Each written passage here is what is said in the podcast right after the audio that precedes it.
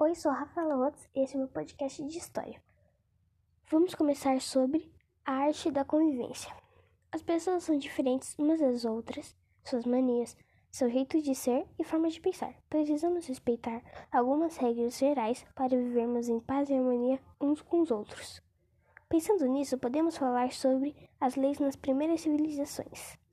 O Código de Hammurabi era composto por 280 artigos que estavam relacionados aos costumes religiosos, sociais, econômicos e familiares dos mesopotâmios.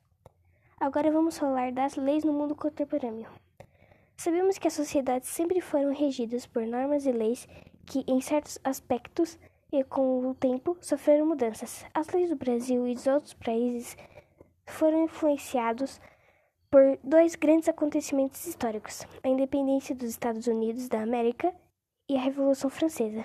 As leis existem para, para garantir que as pessoas possam conviver e respeitar a dignidade, garantindo os direitos de todos. Tchau, tchau, pessoal.